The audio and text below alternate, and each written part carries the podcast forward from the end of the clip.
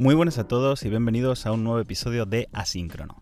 Soy Alberto Carlier y en esta ocasión vengo a hablar de dos productos de Apple que históricamente son dos dispositivos que nunca me han interesado especialmente, pero que tras la pasada keynote eh, de septiembre, pues la verdad es que la situación ha cambiado bastante y es la primera vez que, Apple me convence para hacerme con, con ambos. Estoy hablando del Apple Watch y del iPad. Eh, bueno, ahora mismo lo primero de todo me encuentro en el asiento de atrás de, mi coche, eh, que tengo que esperar, tengo unos 20, 30 minutos. Y bueno, pues he decidido traerme el micrófono para aprovechar este tiempo y grabar el episodio. Y bueno, simplemente por disculparme en el caso de que en algún momento pues, se pueda escuchar algún ruido de fondo o incluso a mi, a mi hijo que lo tengo aquí conmigo.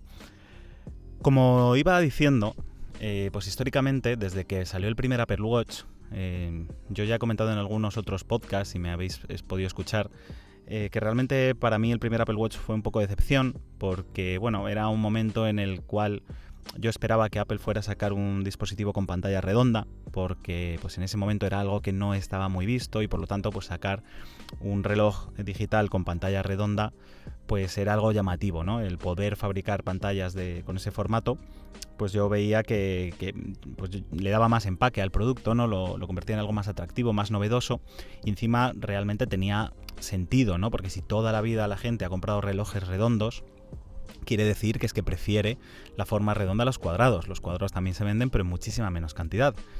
Y bueno, pues me sentí un poco decepcionado al ver esa forma cuadrada con bordes redondeados, mientras que la competencia como Samsung, pues sí que sacaba los Samsung Gear eh, que eran completamente redondos y que fue de hecho el que yo me acabé comprando cuando tenía un, Samsung Galaxy.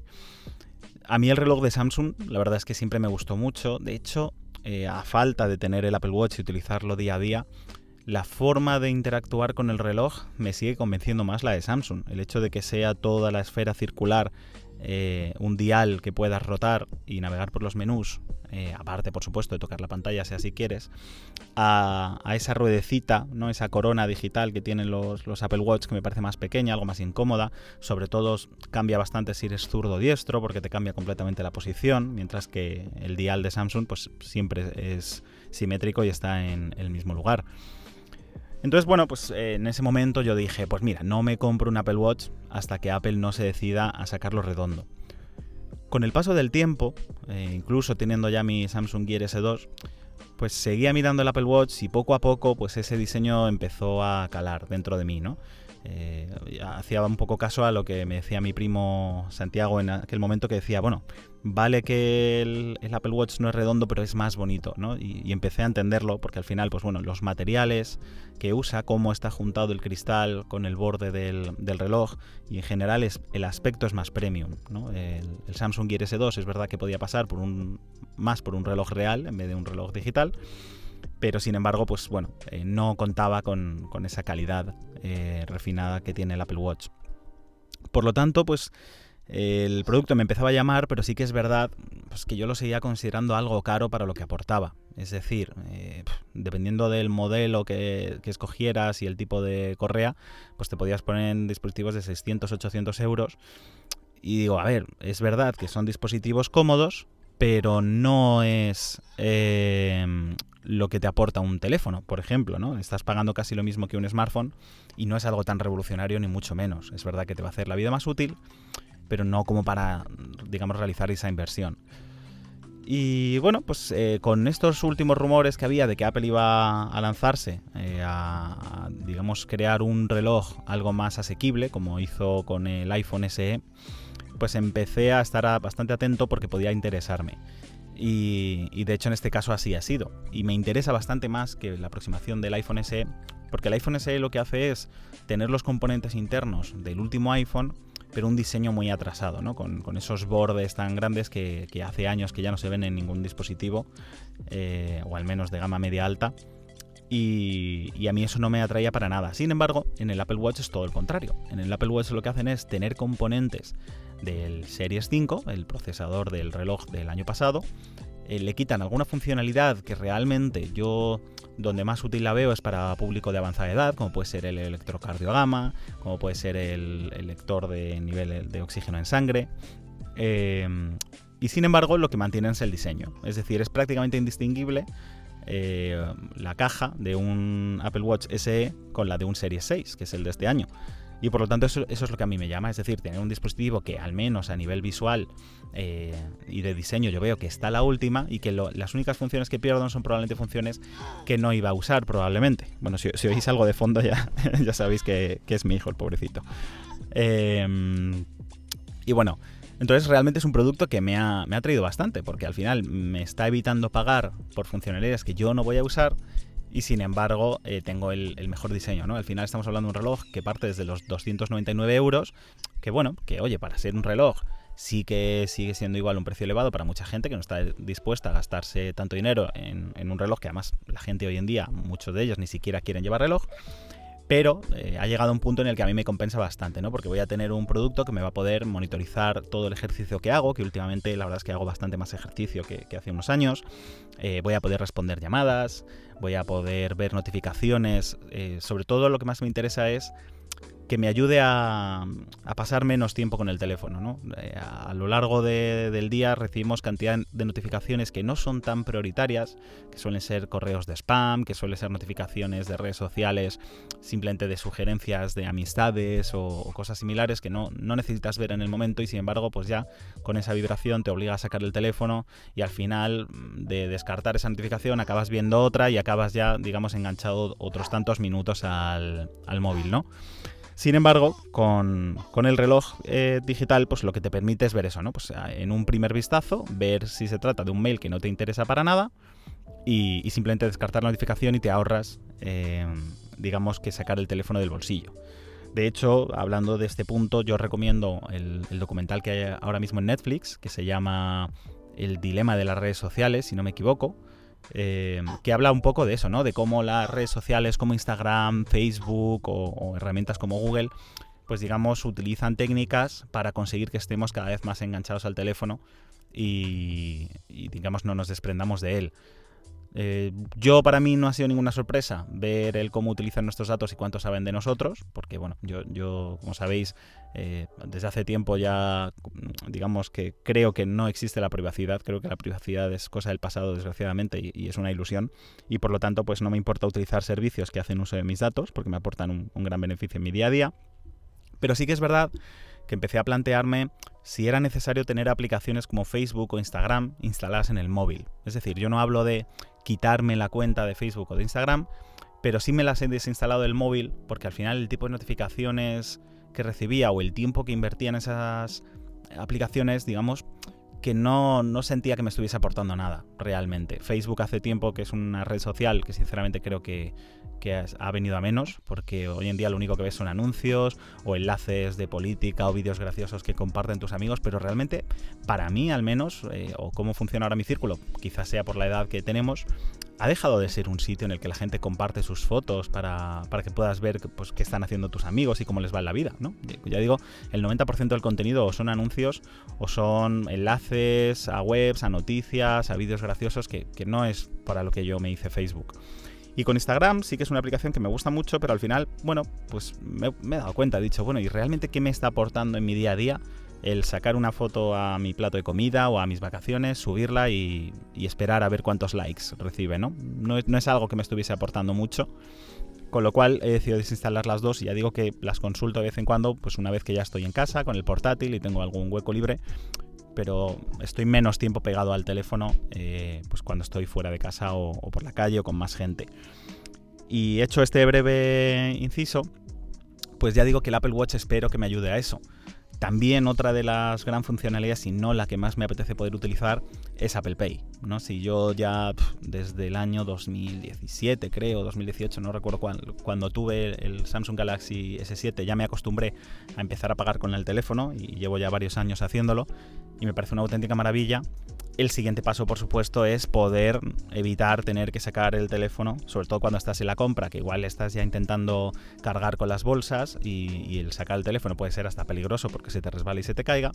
Pues el simplemente acercar la muñeca para poder pagar, yo creo que para mí va a ser un cambio fundamental. Algo que ya lleva haciendo mucha gente, toda la gente que lleva comprando un Apple Watch desde el principio pero que yo todavía no he podido hacerlo y la verdad es que tengo muchas ganas de, poder. Porque es algo que eh, no se activó en España con el Samsung Gear S2. El, reloj permitía hacerlo, pero por alguna razón era algo que estaba disponible en Estados Unidos y algún otro país, y aquí nunca llegó, nunca entendí muy bien por qué, al menos en el modelo S2 ya digo. Y, bueno, pues más funcionalidades, por supuesto. El, hecho de que al fin y al cabo, pues oye, tú tienes ese detector de caídas que, nunca sabes cuándo vas a poder estar montando en bici o vas a poder tener algún tipo de accidente. Y ya ha habido más de un caso en el cual pues ha salvado una vida, ¿no? Y, y en definitiva, pues ya digo, Apple me ha convencido. Por fin estamos empezando a ver una Apple que no se centra solo en el público más premium y, encarece cada vez más los precios, como ha ido haciendo con los ordenadores, como ha ido haciendo con, eh, con, los móviles. Eh, pues yo la primera vez que escuché que un iPhone podía costar más de mil euros, me llevé las manos a la cabeza y no me lo podía creer y al final ya me he acostumbrado a, pagar dos teléfonos a 1.159 euros eh, que cuestan. Eh, en, los teléfonos yo sí que soy de ese público que creo que le saco el máximo partido y que sí que me vale la pena pagar pues porque tenga la pantalla OLED, porque tenga un poquito menos de márgenes, porque las cámaras sean las mejores. Eh, en ese caso sí que me compensa, pero en el reloj, como digo, no. En el reloj me basta con tener un smartwatch que es más que capaz. Al final el, el, Apple Watch SE no es el mejor Apple Watch, pero sigue siendo mejor probablemente que cualquier otro smartwatch del, del mercado que no sea de la marca Apple. Y hay otro producto que tampoco me había convencido o me había decidido para llegar a comprar en los últimos años, porque el uso que le doy no compensa la inversión y que también se ha renovado o, digamos que ha, lanzado una nueva versión también em, digamos dirigida al, público que no, pide lo último de lo último. Estoy hablando por supuesto del iPad, del iPad Air. Yo tuve un, un iPad Pro en las navidades pasadas que me lo regalaron y nada más abrirlo, pues como yo sabía que el nuevo iPad está a la vuelta de la esquina, eh, yo ya lo hice con un poco de recelo, ¿no? Dije, bueno, a ver, voy a abrirlo, voy a probarlo, porque tengo un mes para probarlo, pero es que realmente yo soy mucho de no comprar dispositivos de Apple eh, cuando ya han pasado ciertos meses. O sea, si ya han pasado más de seis meses, para eso prefiero esperarme y por el mismo dinero, porque al final no bajan de precio, pues comprar el nuevo dispositivo que seguramente va a ser mejor. Yo esperaba una buena renovación del, iPad Pro porque llevaba ya un año y medio en el mercado. Y sí que es verdad que se lanzó el iPad Pro de 2020, pero bueno, no me acabo de convencer tampoco, porque las novedades que traía eran el sensor LIDAR, que a día de hoy todavía no se le está dando mucho uso, el, sistema de triple cámara, que no es tan bueno como el del iPhone y por lo tanto, pues para eso prefiero seguir utilizando el del iPhone. Un procesador que aunque es mejor, no es el salto que estábamos esperando, no, no, era una A14, sino que era una 12Z y, o una 14X, que podía haber sido, vamos. Y al final pues dije, pues nada, pues, pues sigo esperando, porque es que para gastarme 879 euros y no tener la sensación de, que el salto sea el, del mejor iPad, y ya había incluso rumores de que podía salir un nuevo iPad a finales de año, pues no me acabé de decidir. Pero sí que es verdad que el tiempo que tuve el iPad en casa fue una maravilla. Eh, yo siempre decía que el problema que le veo al iPad es que para mí no sirve como un sustituto de un ordenador y me encantaría. Me encantaría de verdad, sobre todo ahora que ha salido el, Magic Keyboard, poder comprarme un iPad de 12,9 pulgadas, comprarme un Magic Keyboard, eh, al final gastarme prácticamente lo mismo que en un Mac o, en un Surface de, alta calidad, vamos, de, la gama premium, pero poder hacer todo con él, ¿no? Me encantaría poder ejecutar macOS y, tener la seguridad de que voy a reinstalar cualquier tipo de programa que no me van a pedir nada en el trabajo, que no vaya a poder utilizar por tener un iPad en vez de un ordenador, pero eso a día de hoy no es así. Pero sí que es verdad que lo que hace el iPad lo hace muy bien. Eh, lo hace excelentemente bien, de hecho. La experiencia de utilizar un iPad frente a un ordenador es mejor, yo creo, para navegar, para, para, todo lo que se creó el iPad realmente. Lo que ya en su momento dijo Steve Jobs, más, más cosas, ¿no? Porque en su momento era casi un aparato solo de consumir y a día de hoy sí que es bastante más productivo, pero, pero no llega al, nivel de potencia y versatilidad de un ordenador. Eh, yo de hecho tuve también el, Smart Keyboard y, la verdad es que me, parecía una pasada la, experiencia de, tecleado. A mí me gustaban mucho esas teclas de, goma eh, blanditas, eh, muy silenciosas y de hecho me he vuelto a comprar ahora ese teclado de segunda mano porque, como ya he adelantado, pues el iPad Air sí que me ha convencido. ¿Por qué? Pues porque al final puedo hacerme con un iPad de gama media, pero sin renunciar al gran diseño que tiene el iPad Pro. A mí una de las cosas que más me convenció del iPad sin duda era ese diseño ya por fin sin marcos, eso que hace que parezca que de verdad es más un ordenador, ¿no? Eh, como cualquier pantalla de portátil que simplemente tiene unos marcos en vez pues de esos marcos asimétricos como tenían los anteriores iPad con ese botón Touch ID redondo en uno de los laterales, que al final te estaba recordando todo el rato que estabas frente a un tablet en vez de a un ordenador. Sin embargo, un iPad Pro no. Un iPad Pro a día de hoy o el nuevo iPad Air, al final es simplemente como un monitor al cual tú le puedes conectar un teclado y ya ejecutas el sistema operativo iPadOS. Y, y como digo, pues las ventajas que tiene es que no tengo que renunciar al diseño, que es prácticamente el mismo. Eh, el iPad Air tiene una pantalla de 10,9 pulgadas, el iPad que yo tuve era de 11, con lo cual la diferencia es muy, muy, muy pequeñita. Los nuevos colores son preciosos. Yo que siempre he sido muy defensor de cogerlo siempre todo en negro y, el Space Gray es un color que, me encanta, pues en esta ocasión me voy a decantar por el azul, porque la verdad es que el azul cielo me parece muy bonito, eh, además es novedoso, y, bueno, como también el iPad pues no es el Pro y no, pretende ir de profesional, pues bueno, digamos que es algo más simpático y, me gusta bastante y es por el color por el que me, me, he decantado. En cuanto a procesador, tiene el procesador A14, eh, que es algo engañoso, porque en el momento en el que tú ves que es el A14, pues ya instintivamente piensas que es más potente que el iPad Pro, ¿no? Porque el iPad Pro monta una 12X, perdón, una 12Z en, el caso del modelo 2020, y claro, pues si no es ni una 13 ni una 12 y es el A14 tiene que ser mucho más potente. No es exactamente así, es verdad que la arquitectura es más avanzada porque es de 5 nanómetros en vez de 7 nanómetros, pero... ¿Nanómetros? O sí, creo que son nanómetros, ¿verdad? Sí, efectivamente. Eh, o nanomilímetros. lo sé decir en inglés, pero no me sale en español. Pero bueno, conclusión, la arquitectura es verdad que es bastante más avanzada, eh, más eficiente, pero la potencia no es igual. Eh, sobre todo la potencia multinúcleo, realmente la 12X, la 12Z, perdón, está más preparado para, el iPad y por lo tanto sigue siendo más potente. Aún así, la potencia que ya me da el, el A14 es más que suficiente para el uso para el que yo entendí que al final le iba a dar al iPad. Yo, como ya dije, en el mes que lo tuve, pues me di cuenta que, no iba a poder sustituir nunca mi ordenador. Yo de momento voy a seguir con mi ordenador portátil y por lo tanto para mí el iPad va a ser ese dispositivo que cuando llegue a casa, em, digamos, me sirva para hacer todo lo que yo, no es de trabajo. Una vez que yo llego a casa del trabajo o, que termine mi jornada porque he teletrabajado y, estoy ya en mi hogar, eh, pues directamente yo cierro mi portátil y para todo lo que sea, pues navegar por la web, ver vídeos de YouTube, ver una película, una serie, comentar algo por Telegram, pues el iPad me, va más que de sobra. La experiencia es muchísimo más fluida que en mi ordenador, sobre todo porque mi ordenador es Windows. Incluso para las cosas más, más sencillas, pues se ve que la experiencia no, no está plenamente optimizada. Eh, es un aparato muchísimo más portátil y ligero que yo puedo mover más cómodamente de, una, de un lado a otro de la habitación. Si estoy cocinando es muchísimo más fácil ponerlo en alguna repisa o, cerca de donde yo esté trabajando. Y, por lo tanto para todo eso sí que lo voy a agradecer un montón. Eh, pierdo algunas funcionalidades con respecto al iPad Pro, eso es verdad, eh, y de hecho, pues estos días estoy mirando en Wallapop a ver si en, en, último momento encuentro alguna oferta que me valga la pena. Porque las cosas a las que renuncio, por ejemplo, son Face ID, que Face ID sí que, sí que me resulta bastante cómodo. aunque el nuevo iPad Air tiene Touch ID en el botón Home, pues bueno, puede estar bien, pero siempre es más cómodo el no tener que hacer nada con las manos, ¿no? El directamente que el dispositivo te reconozca, además en cualquier orientación, y que se desbloquee automáticamente. La otra cosa que me da algo de rabia es que pierdo dos altavoces, porque el iPad Pro tiene cuatro altavoces y el iPad Air solo dos, aunque también es verdad que bueno, pues que sean unos altavoces estéreos de nueva generación que se escuchen mejor que, los que hasta ahora ha estado haciendo Apple en, modelos estéreo en vez de cuatro altavoces. Pero seguramente se escuchen mejor los del iPad Pro porque para eso es un dispositivo más premium. Pero por lo demás, me pasa un poco como con el Apple Watch SE. Eh, creo que para el uso que le voy a dar cumple sobradamente y en vez de tener que invertir 879 euros, pues por 649 tengo un iPad totalmente nuevecito con el mismo diseño y, que me va a valer perfectamente. Y de hecho, parte de la gracia de ese diseño es que es, compatible con los mismos accesorios o con el 90% de los accesorios del iPad Pro de 11 pulgadas.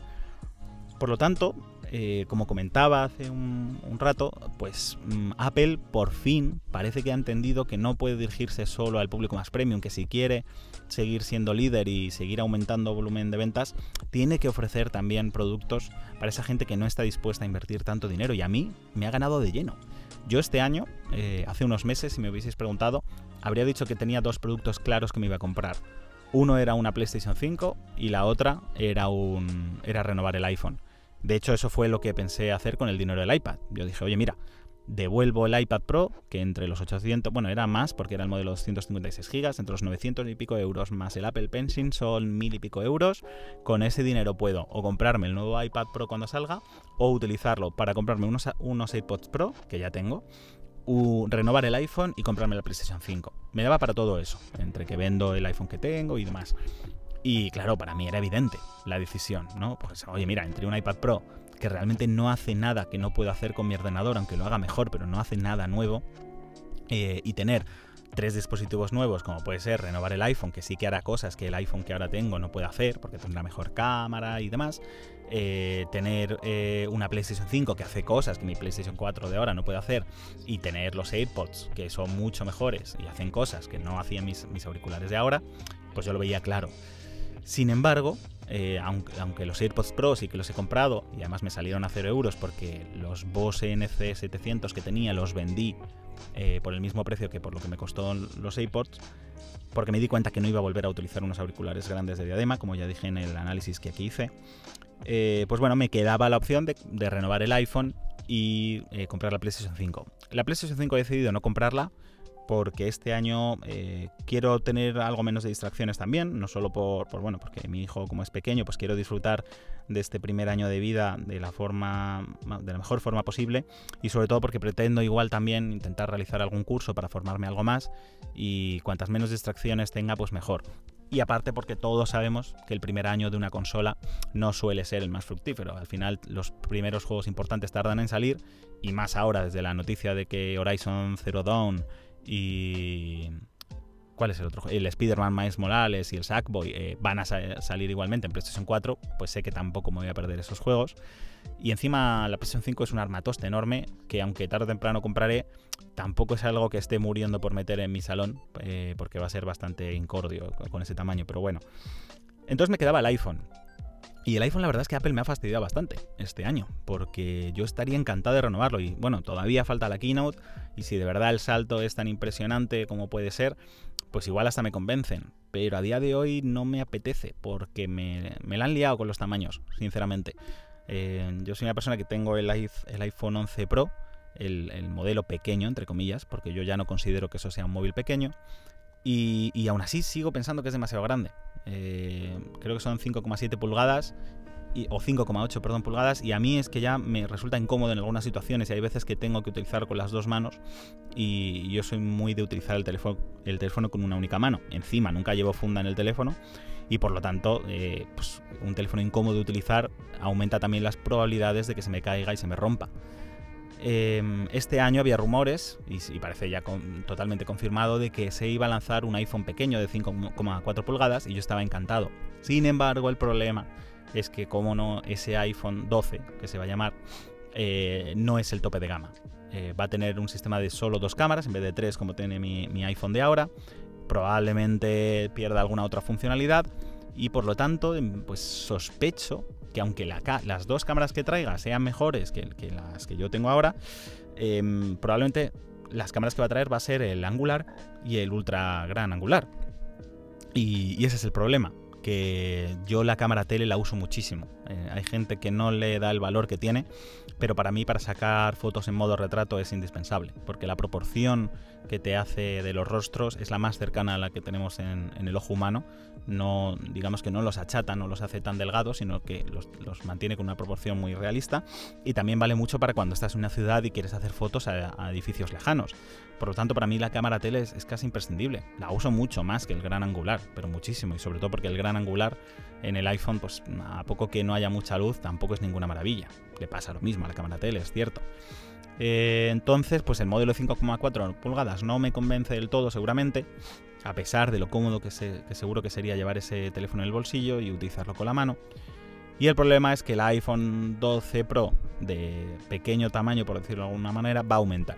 Va a pasar de 5,8 pulgadas a 6,1 pulgadas, que si no me equivoco es el tamaño que tiene el iPhone 10R y el iPhone 11 y que a mí ya me parecía demasiado grande. Y por eso, aunque en principio era una compra más inteligente en los años en los que salieron, yo aún así me compré el modelo tope de gama porque a mí me compensaba no solo pagar por las funcionales extras, sino pagar porque el móvil fuera más pequeño. Es un poco lo que comenté en el análisis de los iPods, de los iPods Pro, que hubo una época en la que pagar por la miniaturización y porque el producto fuese más pequeño para que fuese más cómodo, eh, era algo que estaba normalmente visto.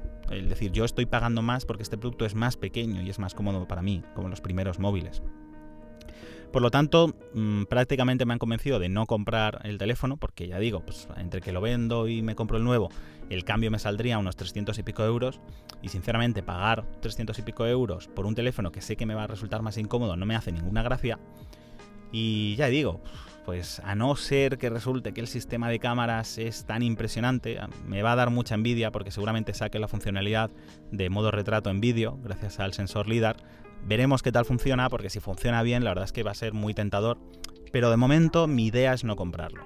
Eh, por lo tanto he decidido no comprar la PlayStation 5 y no comprar el iPhone 12, que eran las dos cosas que pensaba que tenía seguras, y sin embargo los dos dispositivos que seguro que pensaba que no iba a comprar, que era un Apple Watch y un, y un iPad, pues al final resulta que son los que se vienen para casa, ¿no? Ya veremos si al final es el iPad Pro porque consigo encontrarlo a buena oferta de segunda mano, pero todo apunta a que va a ser que no. Va a ser un iPad Air nuevo, como ya digo, en color azul cielo. Y, yo creo que al final voy a estar muy contento con cualquiera de los dos porque va a cumplir las necesidades que ahora sé que tengo para un iPad y que no le puedo pedir más cosas.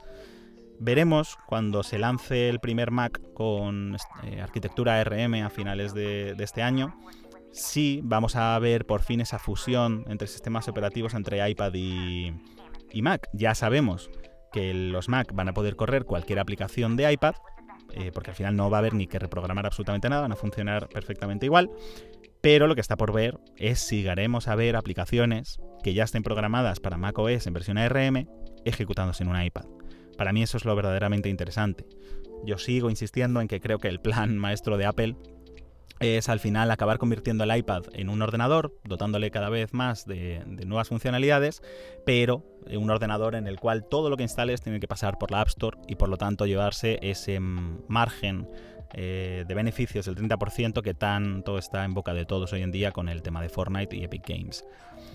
Nada más, Em, grabaré próximamente también otro episodio hablando sobre las Oculus Quest 2, eh, pero quería dedicar un episodio aparte porque si no este se iba a alargar en exceso y yo creo que hay bastante que comentar también. Y, solo decir eso, que creo de verdad que Apple eh, está jugando de una forma muy inteligente por fin y de una forma algo más honesta, ofreciendo productos no solo para la élite y para la gente que quiera pagar eh, y desembolsar grandes cantidades de dinero, sino productos muy inteligentes, quitando funcionalidades que solo va a utilizar un porcentaje muy reducido de gente y poder así reducir el precio del producto y crear pues dos grandes dispositivos como yo creo que son el Apple Watch SE y el iPad Air como ya lo era, por ejemplo, el iPhone 11, eh, para muchísima gente. Nada más. Eh, como ya digo, nos escucharemos pronto para hablar sobre las Oculus Quest 2 y qué novedades tienen, si vale la pena dar el salto desde el primer modelo o si por lo contrario vale la pena esperar.